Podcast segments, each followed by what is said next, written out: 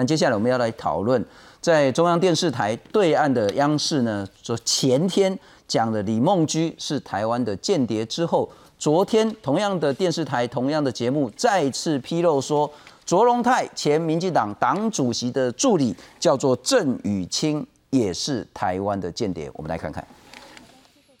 中国先前宣称破获数百起台湾间谍情报机关窃密案件，中国官媒央视持续猛打台谍案。十二号晚间的黄金时段节目指控台人郑宇清曾担任前民进党主席卓荣泰的助理，疑似被国安局、军情局吸收，在中国从事间谍行为，并收取两百七十六万的情报经费。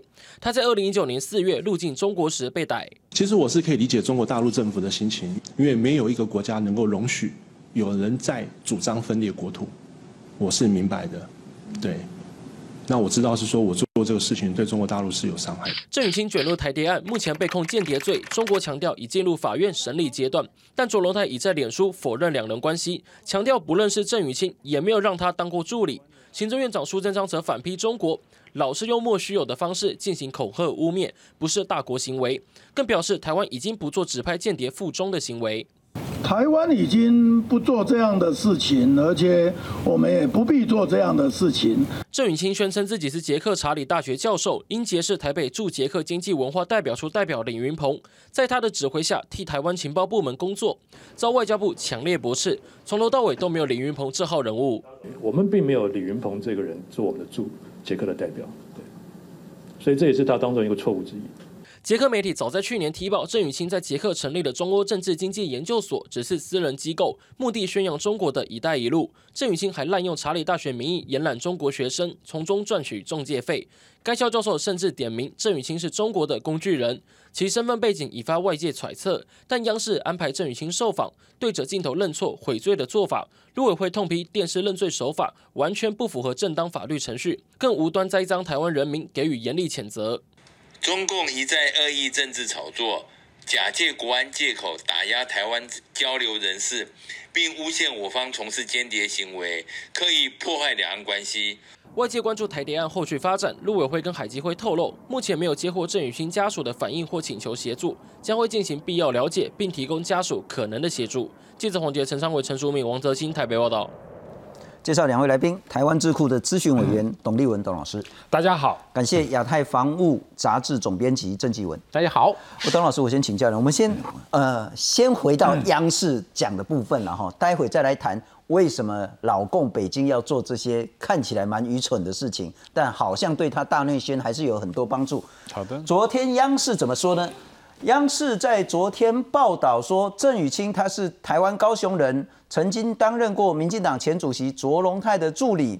他写中国国安机关的论文之后，到捷克查理大学念博士，在三个阶段进行不同的前情交易，钱跟情报的交易。然后，零四年到零八年呢，窗口是李云鹏，李云鹏呢是台北驻捷克的代表，也在国安局任职。那这时候呢，郑宇清干什么事呢？他写有关于情报机关怎么运作的文章，然后拿文章来换钱。一一年到一六年呢，郑宇清到大陆参加四次学术会议，物色可以被台湾所利用的专家学者。那他的窗口是谁呢？是复兴电台、复兴广播电台的吕佳佳。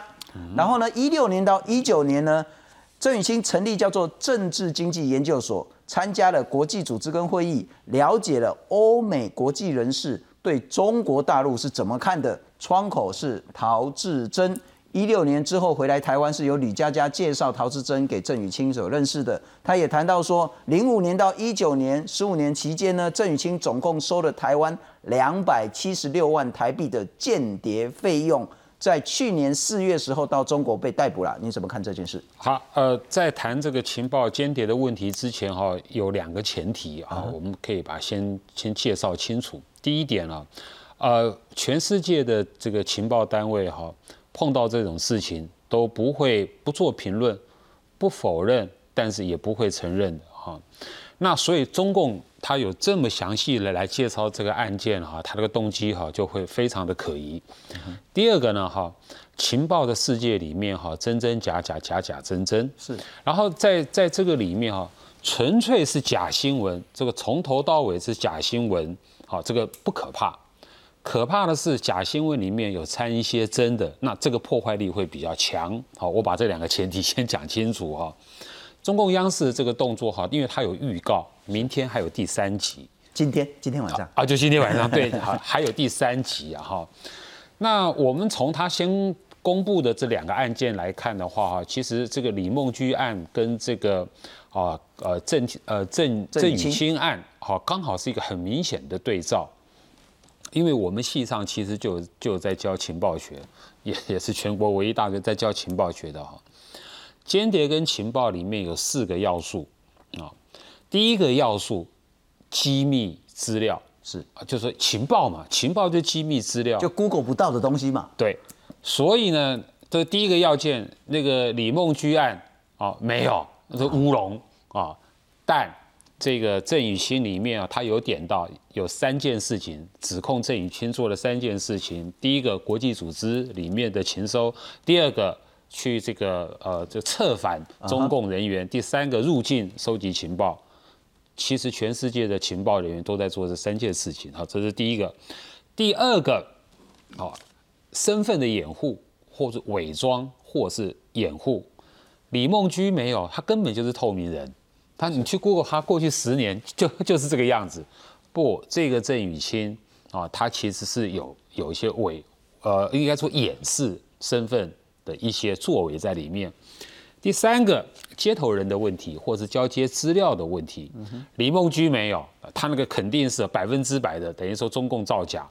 为什么居然指控李梦居是跟台湾的联合国协进会？这是事实是算什么间谍组织嘛？哈，就说中国大陆没有接头人，外面也没接头人，郑宇清有，有，所以他接头人有国安局的，有复兴电台对对，他讲的非常清楚，好，所以呢，这四个要素你来看的话，哈，等于是说，其实我看过这个郑宇清的硕士论文，他写的那本论文，他写中共的国安部。啊，那个网络上 Google 得到公开的整本论文呢，啊，我觉得他写的非常好，是一个专业的人，对他写的内容是非常深入的，啊，所以我我我是觉得这个郑宇清应该多多少少跟我国的情报组织有某种关系存在，我我我只能这么说而已，好啊，但是你所有看到的这些资讯，但就中共的目的，他就是在政治栽赃。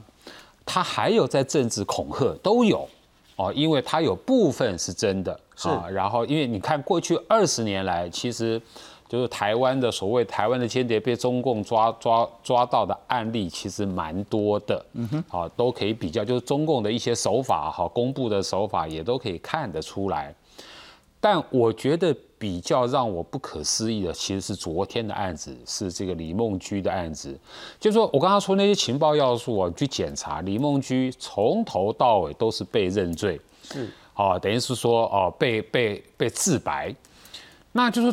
那李梦居这个案子又要跟之前的李明哲的案子摆在一起看，这个是过去没有看过的。就是说，对一个我们台湾的人，哈，你说哦，这这个等于是说，这个去去香港去看人家，好，这个这个去发个传单，好，说台湾是支持香港的，然后呢，去深圳哈去照了几张照片，然后呢，就居然就被认罪。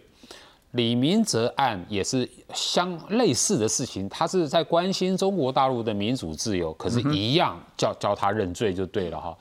那我觉得这两个事情对两岸关系的冲击最大，就是中共方面啊，他其实不太在意这个两岸交流了。就是说，这两件事情发生的话，其实对我们所有的台湾人民都是一个非常大的警惕。就是说，你过去你这辈子你在台湾做了什么事情，你自己好好想想。中共不知道会用什么事情啊，用什么理由把你抓起来？靠你的自白就可以把你定罪了啊！所以说，我觉得这整个事情其实对我们台湾其实是一个，我我我我觉得是一个蛮需要警惕的一一个教材。好，那我可能要报告一下最新的消息。刚刚我们谈到央视的这个焦点访谈，前天第一弹，昨天第二弹，现在发出第三弹。又说呢，有两个台湾间谍，不过这之前其实媒体已经披露过了了哈。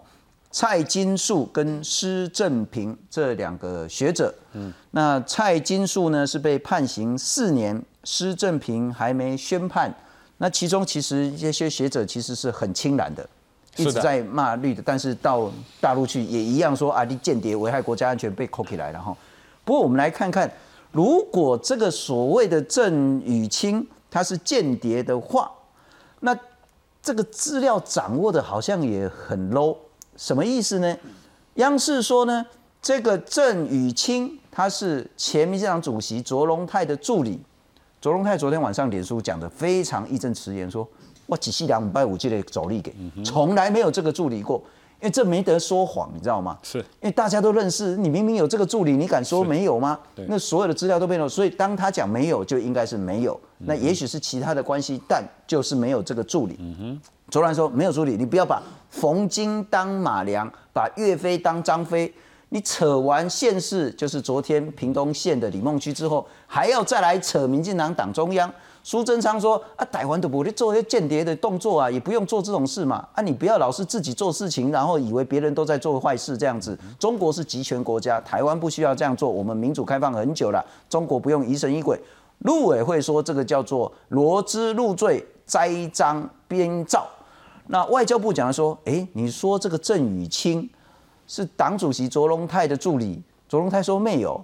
那你说他是拿外交部这个叫李云鹏的钱，啊外交部前查后查上查下查，从来没有这个叫做李云鹏的人，更没有在捷克有代表说叫做李云鹏。那我请教一下纪纪委了哈，啊，如果是这么明显的错误，然后央视还大拉拉的讲出来，这到底是什么原因？哦，我想他还是根据这个呃郑雨欣的一些说辞，然后这个整理出来的。当然，这个郑宇欣到底是个说了一些什么，我们不得而知啊。但似乎这些人应该都是从他的自白里面，当然里面可能会穿插一些假的哦，就不正确的东西讯息。但我们必须说，我认为这不是重点，就是说我们要观察是中共方面到底掌握了他到底什么样很具细民意一些犯罪的事证。是哎，这个可能是重点哦。呃呃，像刚才这个呃董先生有讲到，我们第一个案子李梦居，哎，其实他的形式就像我们早年去大陆采访，其实对于大陆什么是红线是搞不清楚的。哎看到什么拍什么。对，通常我们申请个采访，比如采访个阅兵啊，哎，采访个什么航空展啊，什么展览，我们拍了以后，我们会去顺便去博物馆，去一些什么你看到的东西，全部给它拍下来。事实上，这就是犯了一个大忌。哎，你在军港里面看到什么？哎，特别的军舰，什么情报船，或者你在路边看到武警在操演，其实我是奉劝大家在大陆这个地方，你采访的活动，你拍拍完整，你看全记录无所谓。但这些采访以外的东西，其实在大陆就叫做非法采访。他要给你什么样的定罪，一切他说了算，是绝密、高度机密、极机密，这个其实我们说都说不清楚。因此，我认为哦，到大陆你特别是两岸关系那么敏感，是一定要有这种自觉。我想大部分的新闻采访或者工作者都知道，但一般的民众不知道，就代表是我们对于两岸关系这个高度的敏感，缺乏一个基本的常识。那我跟你讲个小哎故事。那当时那个胡锦涛上任那时候十六大的时候啊，我跑去北京采访。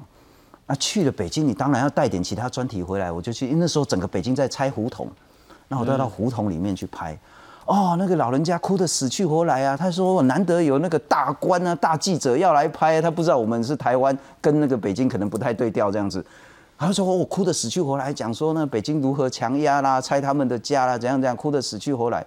那我在问的时候呢，我后面摄影就一直摇，心中卖口忙啊，卖口忙啊，后边如来罗这人啊说，安尼阿会那个当地的公安通通都过来了，吓得要死，更别谈我们在天安门拍到那个法轮功在那边丢传单。对，我想问的是说，其实那条线大家觉得好像有，但是好像又没有，你去拍一下也不会怎么样。这就是李梦琪说，我听到深圳有武警在集结，啊，进来个翕一个翕一个，在做我你看我进给我翕掉。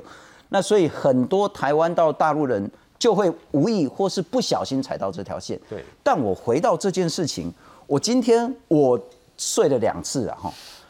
我的 那个制作人呢，在整理这个资料的时候，他也睡了两次，说到底这个郑宇欣是挖到什么机密的情报、珍贵的资料，这些可以赚两百多万，也就是写文章啊，写文章就赚赚稿费，也就是去参加学术研讨会，也就是去转说到底欧美的这些学者怎么样看待中国大陆，怎么样看待台湾啊？我讲难听的啊，这 Google 都 Google 得到，这样可以赚两百七十六万，这也太夸张。说，像郑雨欣这个案子哦，我因为因缘际会的关系，我杂志的作者有认识他，还帮他写文章。哎，我记得我的作者跟我讲，他帮他写了一篇文章，叫《从北约的观点看解放军海军的发展》。哎，那大概写了六万多字左右。当时这个郑雨欣是和查理大学合作搞了一个呃中欧政经什么研究院之类的单位，也因此他其实是在台湾有有与一些这个专业人士有进行一些合作，可能撰写有关大陆一些专业的论文。那根据我的这个作者我的转述。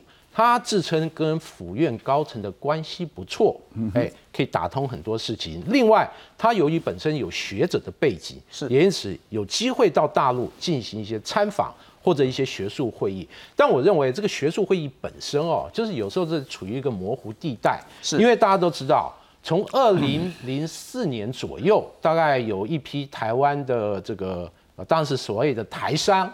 哎，被我们这个情治机关吸收，好像到大陆工作，结果被捕。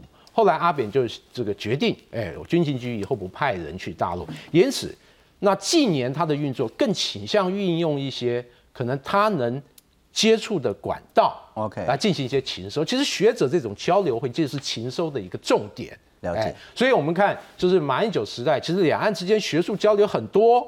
哎，我们可以看到我们的亚太基金会、一些国安会。国安国安局外围的组织也邀访一些大陆重要学者来，是哎到台湾哎进行参这个做一些学术会议，我们的一些重量级学者也到包括北京、上海进行学术会议，但两岸的情治机关其实就利用这样的会议接触这些学者，了解一下哎。对方大概想的是什么？未来有什么政策的方向等等，这是我们大家知道。如果最近情报机关都是情报人员，都是间谍，那要抓的人可多了。两边都一大堆人要被抓了。但是我们就不是清楚哦。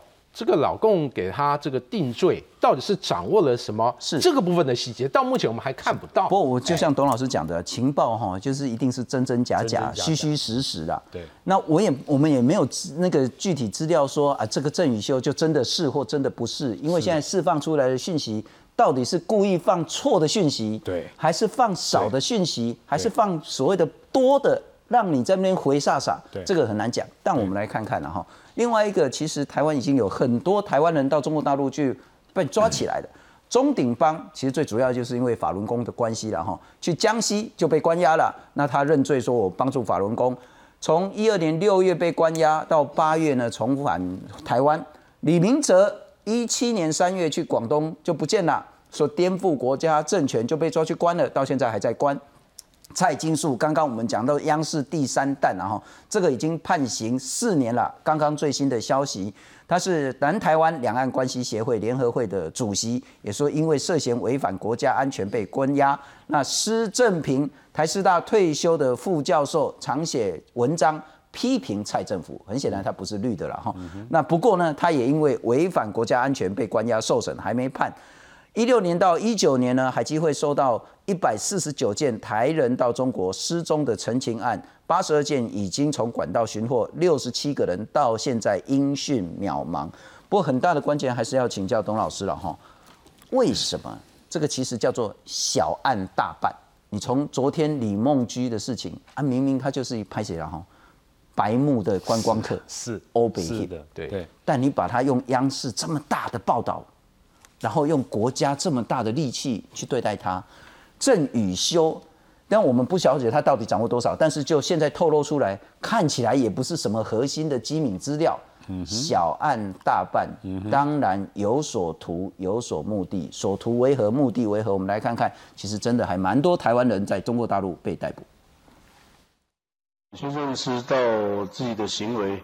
呃，确实是触犯这个《中华人民共和国法律》一百零五条的这个颠覆国家政权罪。在中国失踪的前民进党党工李明哲，二零一七年九月出现在中国岳阳中院的法庭。他坦诚在网络上散播抨击中国政府的文章，并表达忏悔之意。一如外界预料，上演一出被认罪的戏码。最后，李明哲被判五年。而在中国有被消失风险的不止亲绿人士。两岸的对抗实际上多由于绿营操之过急的去中国化意识形态操作的结果。多次批评蔡政府的退休学者施正平，二零一八年八月也在中国失联。另一个被认为蓝到底的南台湾两岸关系协会联合会主席蔡金树，在同年七月于厦门失踪。直到二零一九年十一月，国台办才证实施正平、蔡金树以及参加香港反送中运动后失联的李梦居三人都因为涉嫌危害国安而遭到审查。中共这两年对于所谓国安抓捕的这样子的一个紧缩，它是不分蓝绿。另外，十一号起，中国官媒央视一连三天播出台谍案报道，包含李梦居的认罪自白。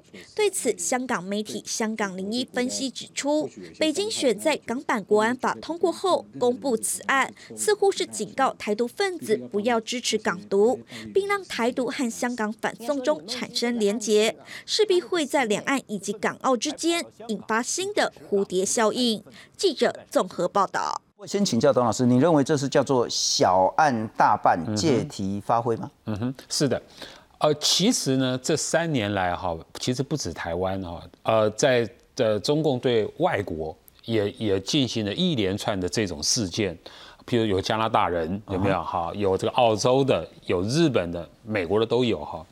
大概中共的目的哈，你可以分成三个。第一个是政治报复，刚刚说那个那个加拿大是为了报复孟晚舟，是乃至于中美贸易战，还有惩罚澳洲嘛哈，这是政治报复。第二种状况就是政治恐吓，啊，那个政治恐吓，二零一八年的时候，央视就曾经干过这个事情了，就是有公布了我们台湾的哈，就是某些情治机关的人还做了什么事情。那他恐吓是一方面恐吓台湾人民，一方面也在恐吓他们自己大陆人民，啊，就是就是说，呃，外国势力谋我之心不死，大家都要警觉啊。第三个就是政治栽赃啊，就是像李梦居，那是很典型的政治栽赃啊。郑宇硕这个卓龙泰哈，说是民进党的政治栽赃，他有这三个目的，呃，但是我我必须强调哈。这个，因为我们海基会，你刚才上页那个最后一栏，我们海基会公布说，过去三年是到目前为止失踪的人还有六十七个人。海基会说的是过去三年，OK，过去二十年来，其实我们台台湾人在中国大陆被失踪的已经有好几百个，所以中共央视的那一句话其实也是有所本的，破获数百起。台谍案，它其实指的是那那数百个啊，等于说被失踪的人。然后这个刚好等于是说，呃，施施正平跟我是朋友啊，我们很熟悉哦。你你看，就是中共这个布局，昨天李梦居案是在恐吓我们台湾什么事情？我们台湾人不要去支持香港。是第二个，今呃公布郑宇新案，捷克。捷克刚好就跟台湾的最近的关系是比较好的，然后他是在破坏台湾在捷克里面的形象，就是说哦，原来台湾有间谍活动在你捷克这里。嗯哼。那今天公布的施正平案，啊，施正平刚被抓的时候，其实中共的这个内部就有传出消息哈，就是说指控他是美国间谍。所以说你就可以看我我我是认为还有另外一层因素。就我们知道哈，就是中美贸易战啊，里面哈这个这个中美的间谍战，呃，因为那个所谓的千人计划哈，美国政府已经抓了好几个华裔的学者了。那我是认为哈，这个这个中共呢哈，他也不敢针对美国去报复，他还是在迁怒台湾就对了。了解。不然没有道理，因为二零一八年央视做这个事情是为了报复那个时候我们这个我们抓了向心那个向心案的问题是啊。那可是这一次，你看这个时间点奇怪了，就是说并没有台湾方面并没有在这个方面在在在抓你们的抓中共的一些什么谍报人员，今天没有啊？那你干嘛还要弄这个事情？OK，所以我是觉得跟这个大环境哈，跟这个这个中美关系，抓台湾人说他是台湾间谍来报复台美关系如此热络，来报复台湾捷克关系变得很好，来报复台湾离中国越来越远，然后来报复台湾支撑香港。是的，不过我们来看看了哈，其实都真的是报复了。那有时候咱就有影皮啊崩的去我们料掉的无法多啊了哈。啊，有时候真的说啊，你就讲翁库的吧哈。九六年飞弹危机啊，前总统李登辉说啊，那个空包弹、哑包弹然后，那这个时候呢，所谓的哎情资好像被对岸所掌握了，所以呢，我们的这个情报网呢就被抓了，就被收网了。那对岸也促使了刘连坤、邵正中这两个人，株连了二十四人。零四年防御性公投的时候呢，我们在对岸的情报网又被破获了。是的。但有时候你进定平安波，两边一定都会有情报，这完全能够理解。是的。但最近这一些所谓的接连三弹来破获台谍，北京目的为何？其实哦，我们从这样的一个介绍就可以知道，那两岸关系不好，特别是有一些危机、区域紧张尖锐的时候，总会有这些情报人员失事的这些案例，包括九六年、零四年，那还有今年哦，是哎。那这反映两岸目前的关系，其实不只是我们看到，哎，军机飞来飞去，然后相互举行军演，情报战这个部分也悄悄开打，这是代表目前两岸的关系其实真的不好，而且往可能更严峻的方向走。但这个严峻是暂时呢？十一月三号以后，美国总统大选后是不是一个分水岭，趋于缓和？我认为未来还有待观察。但这样的一个，呃，我认为不排除会有互抓间谍。因为基本上这个行内就是你抓我的，我抓你的。是，那我们这个会被割我一个耳朵，我要挖我们过几天会被宣布也是破获一些共谍，难说。哎，因此未来如果形成一个那相互捕捉，那个是关系就搞更僵。那我认为这值得观察，就是两岸关系其实转坏这个表征很明显。第二个就是它其实有起到对内大内宣的作用，特别是我们看大陆那很多什么说法之类的一些电视节目。哎，可能一些刑案啊，一些这个案件，这个是教导老百姓这一些概念。但这样的台谍案，其实它就是跟大陆老百姓讲，面对包括台湾、包括美国、包括其他国家有意颠覆这个大陆，哎，会有一些什么样的一个状况？我认为它也是大内宣，对于它的国内的民众有一个这个保防。保安方面的这个教育，小心台谍就在你身边。对，而且我们注意到哦，习近平这两年的讲话，包括去年九月中央党校的一些说说话，还有今年这个抗疫这个成果这个大会，他反复强调斗争哦，是斗争这一点其实硬邦邦。但是就他目前铺陈的，包括在军事上、政治上，还有这个。间谍战所形塑的一个氛围，这种斗争的氛围，我认为是非常清晰的。但是，董老师，如果这样一斗的话，两岸就再也回不去嘛，本来就不太容易回去了。啊不，更难回去。呃不，那个因为呃，只要是有呃合乎利益的事情，国家利益也好，个人利益、政治利益也好，只要有利益的事情，说和就和。啊哈啊，因为你从过去中共的历史可以看得出来。是，我我我举个例子啦哈，你看这个中美建交、中美关系正常化、中中苏关系正常化的时候，那个是为了需要说正常化，马上就正常化。所以我我我倒觉得这是两个不同。